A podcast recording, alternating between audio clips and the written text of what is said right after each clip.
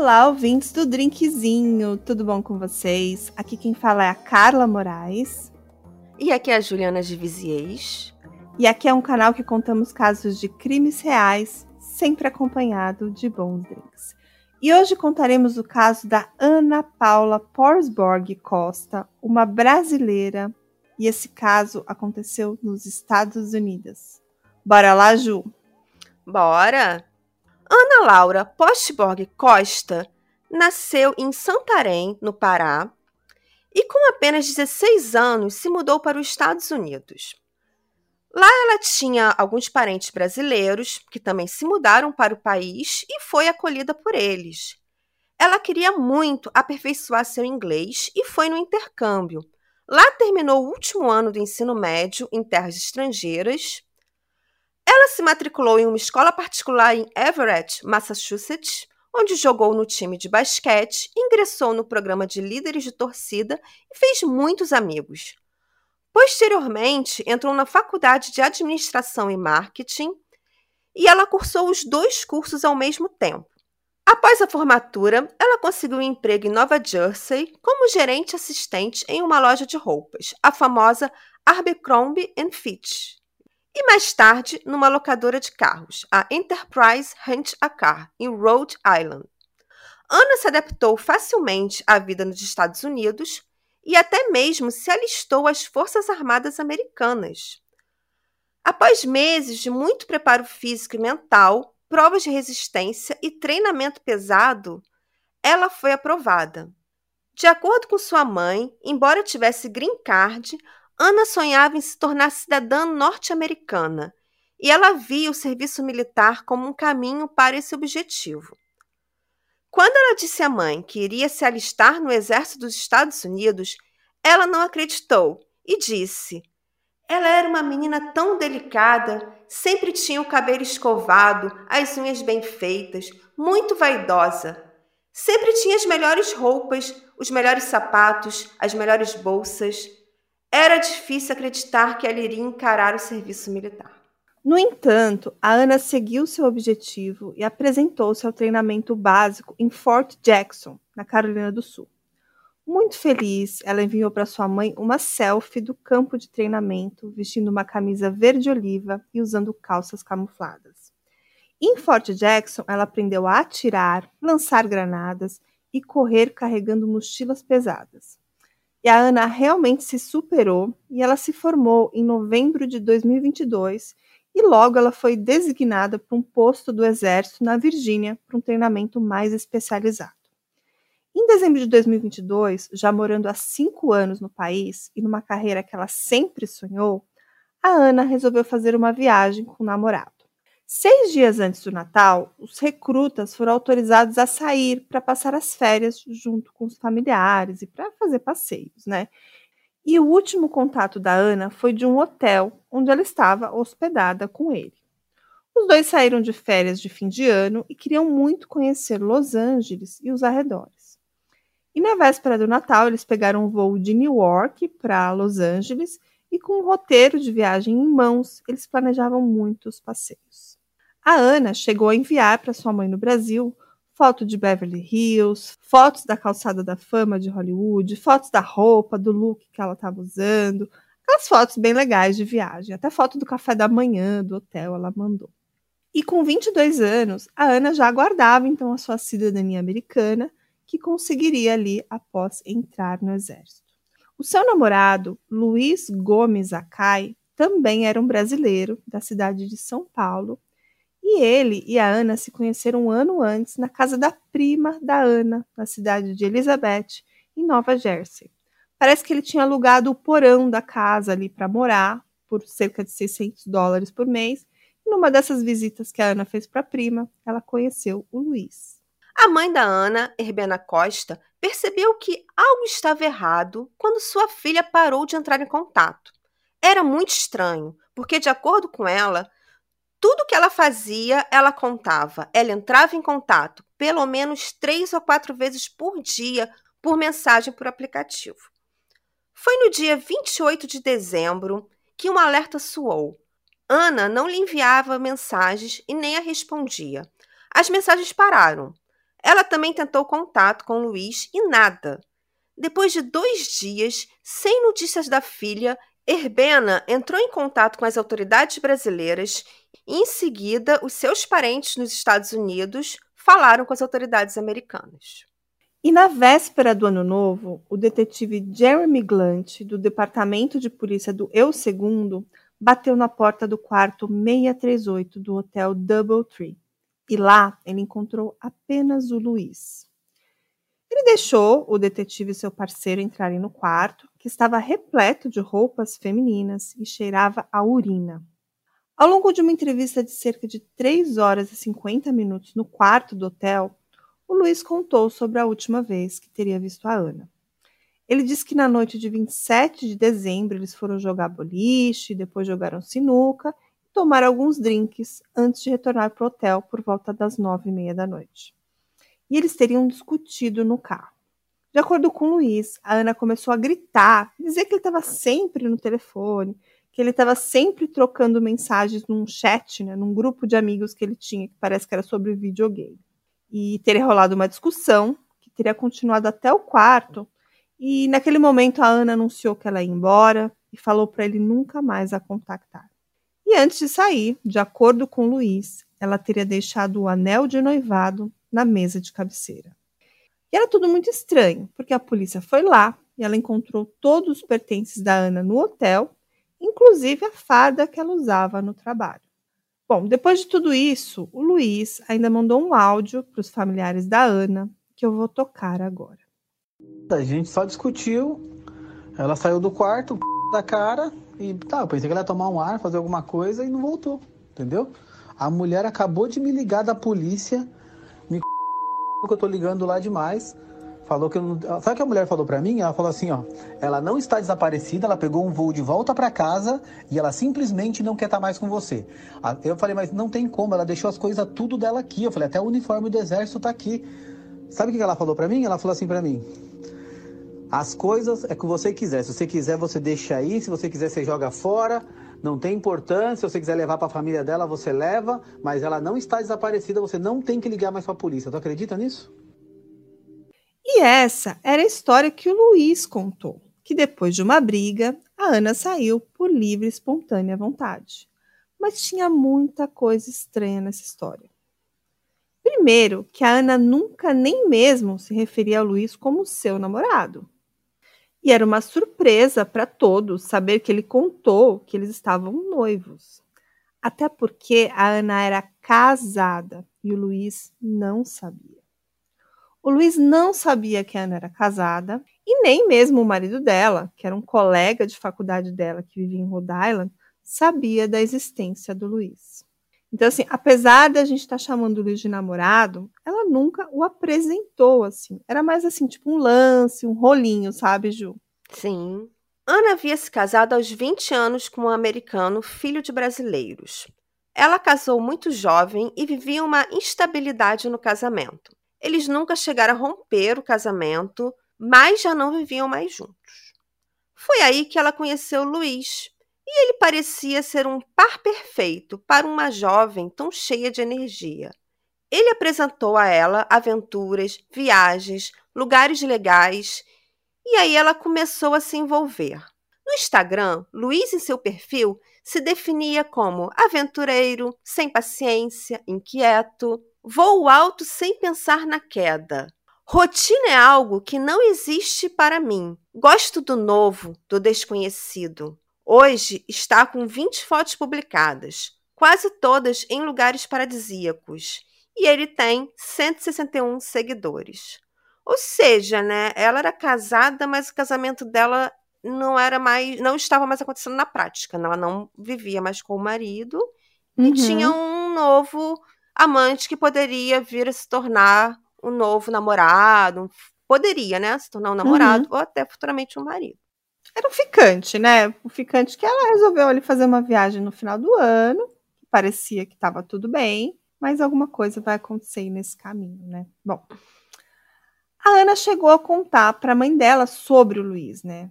Que era um cara que ela estava conhecendo.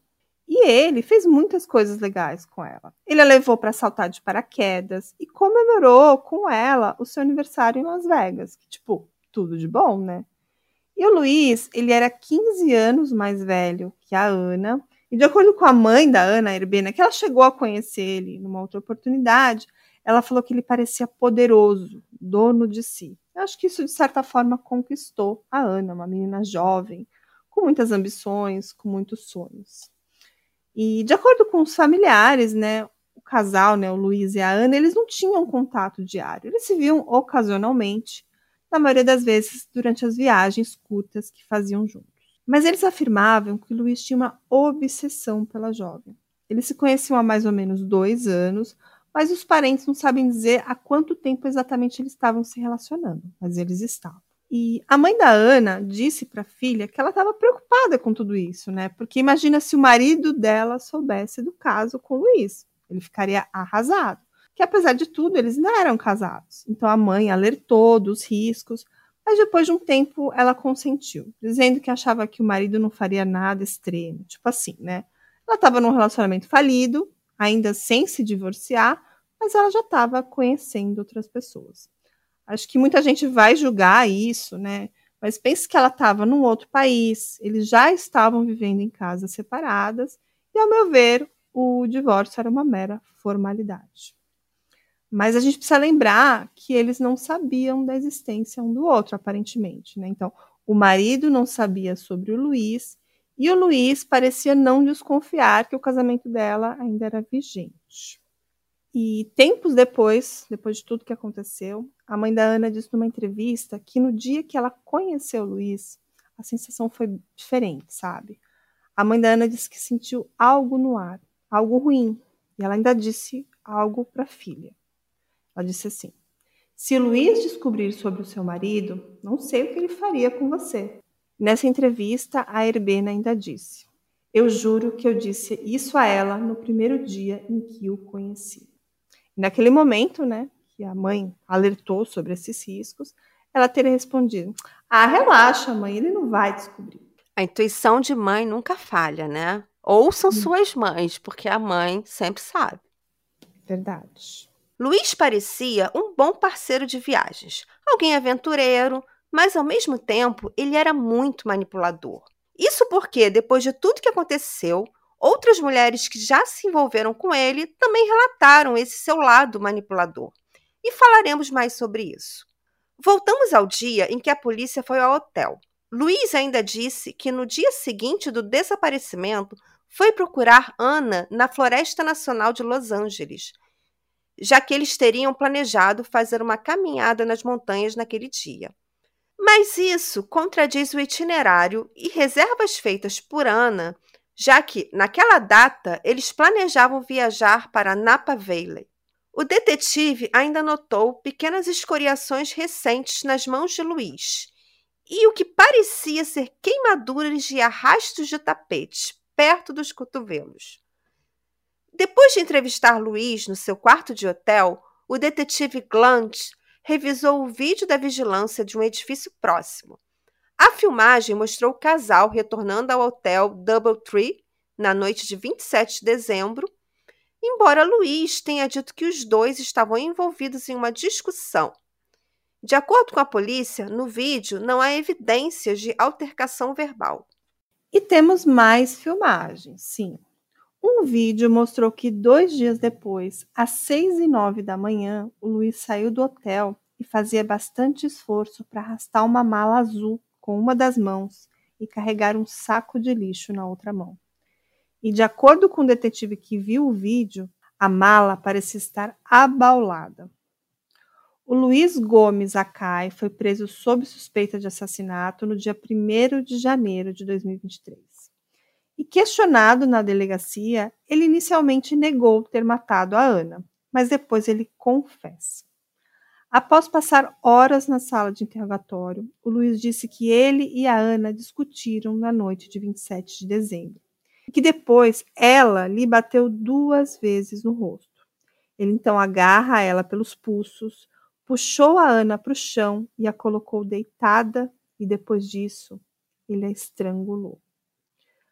Luiz, que tinha treinamento em artes marciais, disse que estava acostumado com pessoas apagando quando estava ali perto de perder a consciência. Mas depois ele disse: Mas quando a Ana deixou de lutar, ela não estava apenas inconsciente, ela estava morta. E, segundo o investigador, o Luiz disse que deixou o corpo dentro de uma mala no hotel até a manhã do dia 29 de dezembro, quando dirigiu para as montanhas. E ele afirmou que enquanto ele descia um barranco, a bolsa pesada teria escorregado de suas mãos e o corpo caiu. Luiz ainda disse que, por ser católico, ele decidiu enterrá-la sobre algumas pedras. Ele nunca disse aos detetives o local exato onde deixou o corpo. E as buscas começaram imediatamente. E usando os dados de localização do telefone, as autoridades identificaram uma grande área na Floresta Nacional de Angeles, onde seus restos mortais podem ter sido enterrados. Todo aparato policial e até um agente do FBI e dois investigadores do Exército dos Estados Unidos procuraram o corpo de Ana pelos locais, sem sucesso. Após a prisão, eles entrevistaram amigos de Luiz e muita coisa veio à tona sobre a sua vida antes de sua mudança para os Estados Unidos. Um amigo chegou a dizer que Luiz era suspeito de mais um caso de um desaparecimento de uma mulher do Brasil. E isso foi investigado. Entre os dias 20 e 22 de março desse ano, agora de 2023, os policiais do Departamento do Xerife do Condado de Los Angeles estiveram aqui em São Paulo, no interior, no The Inter em Sorocaba, realizando um trabalho de cooperação internacional. E lá descobriram mais informações sobre. O caso, que foi arquivado no Brasil por falta de provas contra o Luiz Acai, teria acontecido em 2017. E ela era uma ex-namorada dele, chamada Ana Cláudia. Outra Ana. Era uma mulher que parece que teve um curto relacionamento com ele, de aproximadamente quatro meses, que sumiu após uma discussão com Luiz e que ela nunca mais foi encontrada. E o desaparecimento foi registrado em fevereiro de 2017, ou seja, seis anos atrás. Esse amigo chegou a dizer que Luiz o confidenciou, dizendo que, se ele precisasse matar alguém, ele seria capaz, e eles nunca encontrariam o corpo. A mãe de Ana Laura, a Herbena, viajou de Santarém, oeste do Pará, a Los Angeles para acompanhar a audiência preliminar, que ocorreu em 24 de julho de 2023, e ficou a 3 metros de distância do assassino confesso. Luiz, que compareceu ao tribunal usando um rosário branco sobre o macacão azul da prisão, declarou-se inocente. No final da audiência de duas horas, a juíza Catherine decidiu que tinha ouvido provas suficientes para que Luiz Gomes Acai fosse julgado por um homicídio, afirmando que o fato da família não ter notícias dela há sete meses e pistas circunstanciais, como os seus objetos pessoais terem sido deixados no quarto do hotel, indicam que ela está morta, disse a juíza sem falar nas confissões feitas à polícia de Los Angeles. A mãe de Ana disse que reza para que o seu assassino diga onde deixou o corpo da filha, para que ela possa lhe dar um enterro adequado. Ela acredita que ele não irá contar tudo, porque ele acha que os Estados Unidos são igual o Brasil, sem corpo, sem crime.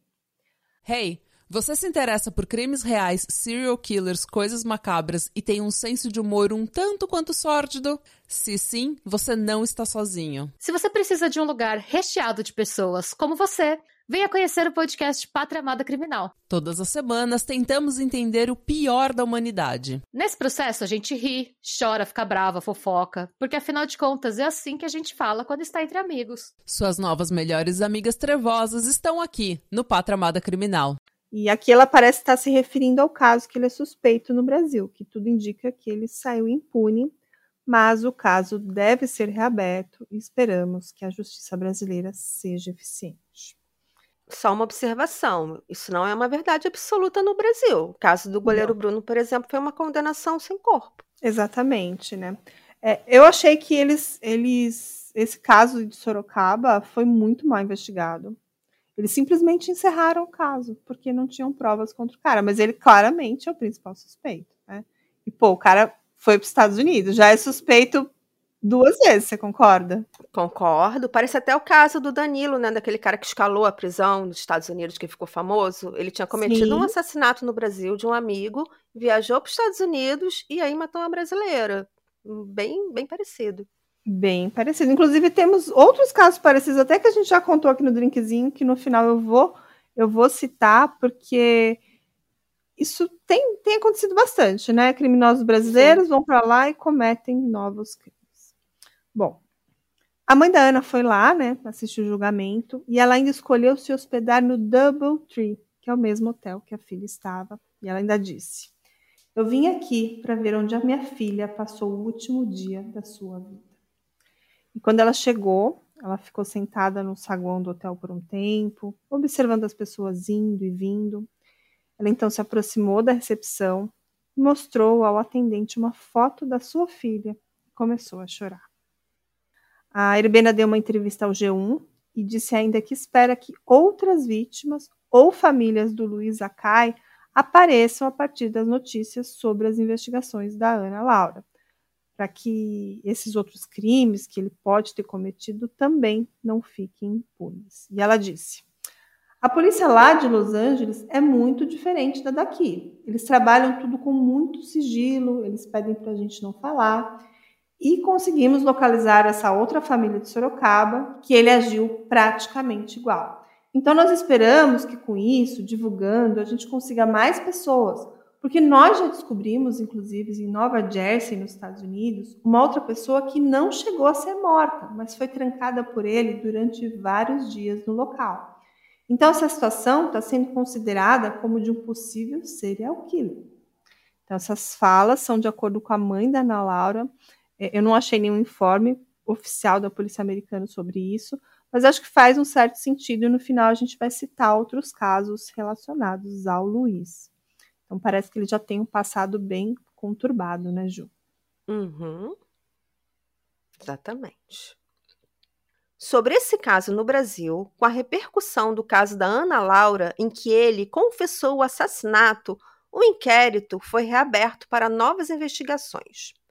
Havia receio por parte da família de Ana Laura de que o caso do assassinato da brasileira nos Estados Unidos também fosse arquivado devido ao corpo não ter sido encontrado. Mas após a apresentação de provas que reforçavam a autoria do crime, a justiça norte-americana aceitou a denúncia e o processo se encaminha para julgamento de Luiz Akai. A mãe dela, né, Erbena, ainda falou. Agora, como a juíza aceitou o caso, porque tínhamos muito medo que ela não aceitasse o caso e mandasse arquivar. Mas nesse caso, graças a Deus, nos Estados Unidos é bem diferente. A juíza aceitou o caso e vai para julgamento. Indo para julgamento, ele vai para o júri popular. E nesse júri popular, ele pode pegar a prisão perpétua ou a pena de morte. E a maioria das informações desse caso segue em segredo de justiça, mas a Polícia Federal do Brasil e o FBI informou por meios oficiais que o namorado da jovem, né, o suposto namorado Luiz, ele confessou o assassinato, mas sem informar onde o corpo estava. E ao confessar, ele ainda disse que um pedido de tempo no relacionamento, né, teria motivado esse crime, né? A polícia brasileira chegou a comunicar em depoimentos que o Luiz não teria aceitado o fim do relacionamento e confessou o assassinato. Entretanto, ainda segundo a polícia, inicialmente ele não disse onde ele supostamente escondeu o corpo dela, na esperança de não ser condenado. Isso de acordo com as palavras da Polícia Federal. Mas depois ele contou aquela história da mala rolando barranco abaixo e sobre o enterro sob pedras, mas até hoje o lugar é desconhecido. Então foi no dia 3 de janeiro que ele confessou o crime, somente quatro dias depois, no dia 7 de janeiro, Luiz teria feito um acordo com a polícia americana para revelar onde ele ocultou esse cadáver. Então era um trato, né, proposto pelos policiais que consistia no pagamento de uma fiança para que ele pudesse aguardar o julgamento em liberdade. E aí ele finalmente concordou em falar. O valor estabelecido para essa fiança é de 2 milhões, e claro que até o momento parece que ninguém pagou esse valor, mas as informações passadas por ele não foram suficientes, e apesar de todos os esforços, o local do seu sepultamento não foi localizado. E um comunicado da polícia de Los Angeles, que foi repassado aos familiares, dizia que, ao confessar o crime, o Luiz revelou que escondeu o corpo numa região montanhosa, e são várias ali, né? É, claro que muita coisa está em segredo de justiça, mas não temos muito detalhe. É, mas o que a gente sabe é que as investigações ainda seguem por lá, mas não mais pela polícia. Por algum motivo ali, quem assumiu as investigações foi o exército americano. Então a polícia teria encerrado, mas assumiu o exército. Os familiares de Ana realizaram um funeral simbólico lá nos Estados Unidos, organizado pelas Forças Armadas, a qual a brasileira fazia parte. Poucos dias depois, a avó de Ana Laura, Maria Lourdes, de 88 anos, morreu. Uma prima de Ana disse que a matriarca da família, diante de tanta dor e sofrimento, faleceu. Ela destacou que agora perdemos dois membros em apenas um mês e a dor aumentou. Uma se foi por crueldade e nossa avó se foi por tristeza. Muito triste. Pois é, Ju. E a Herbena Costa, a mãe da Ana, disse que apesar de toda a dor que ela sente pela morte da única filha, ela segue em busca de justiça e firme na esperança de que o corpo da filha seja encontrado para que possa ter um enterro digno.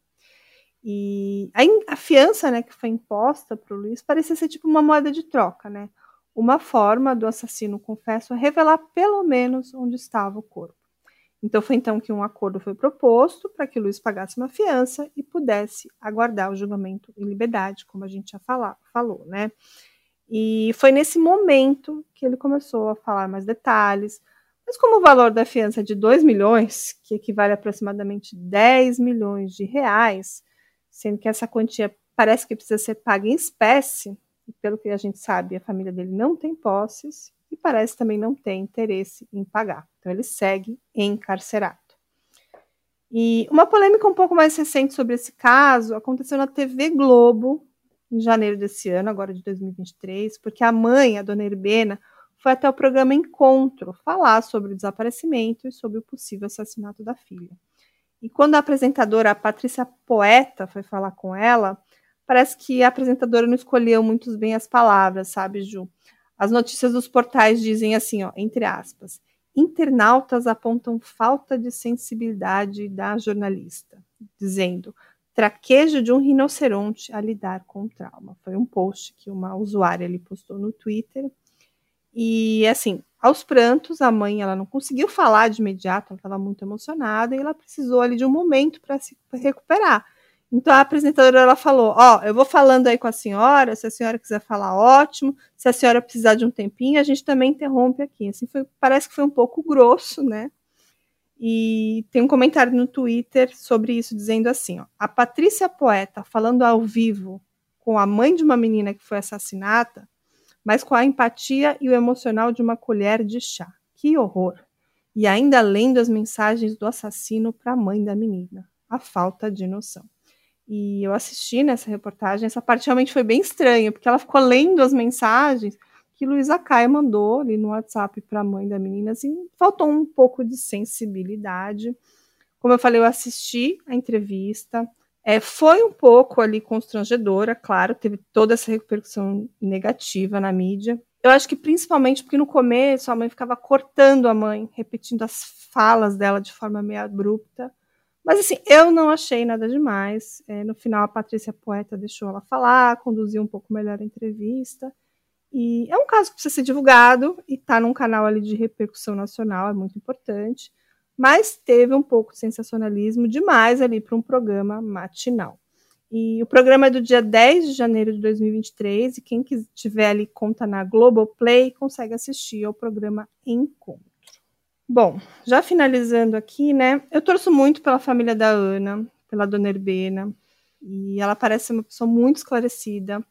Ela é servidora pública e ela é pós-graduada na Universidade Federal do Oeste do Paraná. E o pai dela, o Bent Urik Posborg, é um empresário dinamarquês, CEO de uma empresa. Então, sim, são pessoas que sempre trabalharam para dar o melhor. E a única filha da Herbena né, era a Ana, e eu, Carla e a Ju e todo mundo aqui do Drinkzinho realmente deseja que ela possa esclarecer tudo, encontrar os restos mortais da filha, um pouco de paz e de justiça. Acho que é isso, né, Ju? Acho que é uma barra que a dona Hermena está passando. E espero que isso seja resolvido o mais rápido possível, que tenha um julgamento e que ele receba uma pena bem severa. Eu também espero. É, ainda voltando à história da brasileira que teria sido vítima de Luiz, a segunda, né? Porque teve a história da desaparecida em Sorocaba, ainda teve uma que teria ficado em cárcere, sequestrada por ele por alguns dias, né? É, após a repercussão do caso, ela se pronunciou, mas parece que ela resolveu não prestar queixa, porque ela é uma imigrante ilegal nos Estados Unidos. E aqui fica aquela pergunta, né? quantas outras vítimas ele pode ter feito, né? Como até mesmo a Herbena cita, ele pode até mesmo ser um serial killer, né, Ju? Essa falta mais uma, né? Porque ele já matou duas. Então, mais uma, Sim. ele já seria um serial killer. E ele já tinha dito pro amigo que ele seria capaz de matar, então é, realmente muito provável que se ele ainda não era um serial killer, ele, ele se tornaria, ou se tornará se continuar solto. Com certeza. É, e esse caso me lembra muito dois casos que já contamos aqui no Brasil. O primeiro é o caso 126, do Roberto Wagner Fernandes, aquele piloto de avião. Quem se lembra que ele realmente é um serial killer no Brasil e se tornou um serial killer bem ali proeminente nos Estados Unidos. E me lembra também o triste caso da Ana Paula Feitosa Braga, uma outra brasileira também morta por dois brasileiros lá nos Estados Unidos. Quem não ouviu, ouça, que é um episódio em duas partes. O primeiro é o 102. E sobre o Luiz Akai, né, que infelizmente matou a Ana, e até hoje a gente não sabe onde está o corpo, assim como da Ana Paula Feitosa Braga também não encontraram o corpo dela, para quem ainda não se lembra. É, o Luiz Akai também parece que ele era um golpista. Há relatos que ele deu golpes financeiros estelionatos em brasileiros lá nos Estados Unidos e parece que também algumas pessoas aqui no Brasil. É, pelo que eu andei sabendo, algumas pessoas que sabem, mas não são fontes oficiais, são pessoas que conversaram comigo, esses golpes seriam um tipo de locação de login de aplicativos de carro, tipo de Uber, outros carros desse tipo de, de aplicativo, para pessoas desempregadas. Então, são pessoas que estão lá nos Estados Unidos, procurando oportunidade de trabalho, são pessoas não legalizadas e usavam, acho que, nomes de outros motoristas, os cadastros de outros motoristas para trabalhar. E o Luiz parece que ele fazia cobranças indevidas antes mesmo dessas pessoas receberem o tal login, cobravam propinas, algo assim, tipo um estelionato. Mas essas não são informações oficiais, mas achei importante trazer para você, porque não foi uma única pessoa que me falou, foram mais relatos, então acredito que possa ser verdade isso, né? E, e ainda sobre a história da Ana, eu fico me perguntando se o local que ele apontou como do sepultamento é real, se foi lá mesmo, ou se ele está apenas enrolando a polícia para o corpo não ser encontrado. O que, que você acha, Ju? É, eu acho que se ele apontou e a polícia ainda não encontrou o corpo, é muito provável que ele possa estar mentindo. Uhum. É, porque ele foi, foi muito específico. Ele falou que cavou, que teria um monte de pedras. Mas a gente também tem que pensar que a gente está no meio da, da Califórnia, calor, deserto. Isso também acaba, cada momento que passa, vai ficando mais difícil a localização desse corpo. Mas vamos torcer para que seja encontrado. Né? E tem um trechinho da entrevista da Herbena para Patrícia Poeta, que ela fala que bem no começo, quando ela ainda estava desaparecida, ela tinha esperança, sabe? Ela achava que a filha brigou e saiu. Tipo, ah, não quero mais saber desse cara, vou dar uma volta. E ela tinha esperanças da filha dela estar tá na casa de alguém. Mas infelizmente ela já estava morta. Né? É, e pesquisar esse roteiro deu muito trabalho, viu, gente? Foi um roteiro exaustivo. Até me expliquei nos, nos últimos episódios que foi um caso muito difícil, porque muita coisa na internet está publicada incorreta. Ó, tem matérias que chegaram a afirmar que os dois moravam juntos, o que a gente sabe que não era verdade, porque eles moravam bem distantes um do outro, eles se viam ocasionalmente, e ela morava no estado da Virgínia e ele morava no estado de Nova Jersey. É, algumas matérias também falam que o consulado brasileiro estava prestando todo o apoio à família, o que foi desmentido, porque apenas tempos depois, e depois da publicidade do caso, que houve um apoio das autoridades. E, e a mãe da Herbena realmente é quem encabeça toda essa luta. Ela é uma mãe assim de muita garra. Ela está levando esse luto de forma de transformar em luta mesmo. É, e quase todas as matérias conflitantes que eu achava na internet, ela deixava uma mensagem, um textinho de reclamação. Ó, oh, isso aqui tá errado. Por favor, tirem do ar. Eu encontrei vários sites com comentários dela, então dá para ver que ela está realmente acompanhando tudo, tudo que sai sobre o caso. A família do Luiz ali chegou a intimidar os familiares da Ana, pedindo para que parassem com as entrevistas, os posts na internet, e até mesmo os advogados dele teriam entrado em contato com familiares tentando tirar o caso da mídia. Absurdo, né, Ju? Com certeza, absurdo total. É. Bom, os familiares com quem eu falei, eu não vou citar quem são, eles pediram é, para não citar os nomes, é, mas falam que a Ana sempre teve uma vida muito boa, com muitas regalias, muito conforto, mas isso não fazia dela uma menina mimada. Ela era uma verdadeira molecona e as suas preocupações sempre foram os estudos e a carreira. E que a Ana até falava do Luiz, sabe? Como alguém que estava ali lhe proporcionando boas experiências, mas alguém que também parecia obcecado por ela. Ela chegou a afirmar para esses familiares que ele era tipo um ficante fixo, mas que ela já estava ficando de saco cheio dele. Então é isso, gente. Foi um caso muito triste, muito difícil de fazer. Eu me identifico muito com muitas coisas da Ana, sabe? Ela teve aquele sonho americano, ela estudou, ela alcançou os objetivos que ela sempre quis. Ela estava assim, chegando no auge da sua vida, ela ia conseguir sua cidadania, os seus documentos, ia estar no exército americano, que é um puta emprego legal, e infelizmente por um cara por doido. Um macho escroto. Um macho escroto, exatamente. Tirou a vida dela. Bom, vou citar um pouco as minhas fontes. Eu tive o apoio de membros da família, um familiar que entrou em contato com a gente, muito simpático. Eu vou agradecer essa pessoa.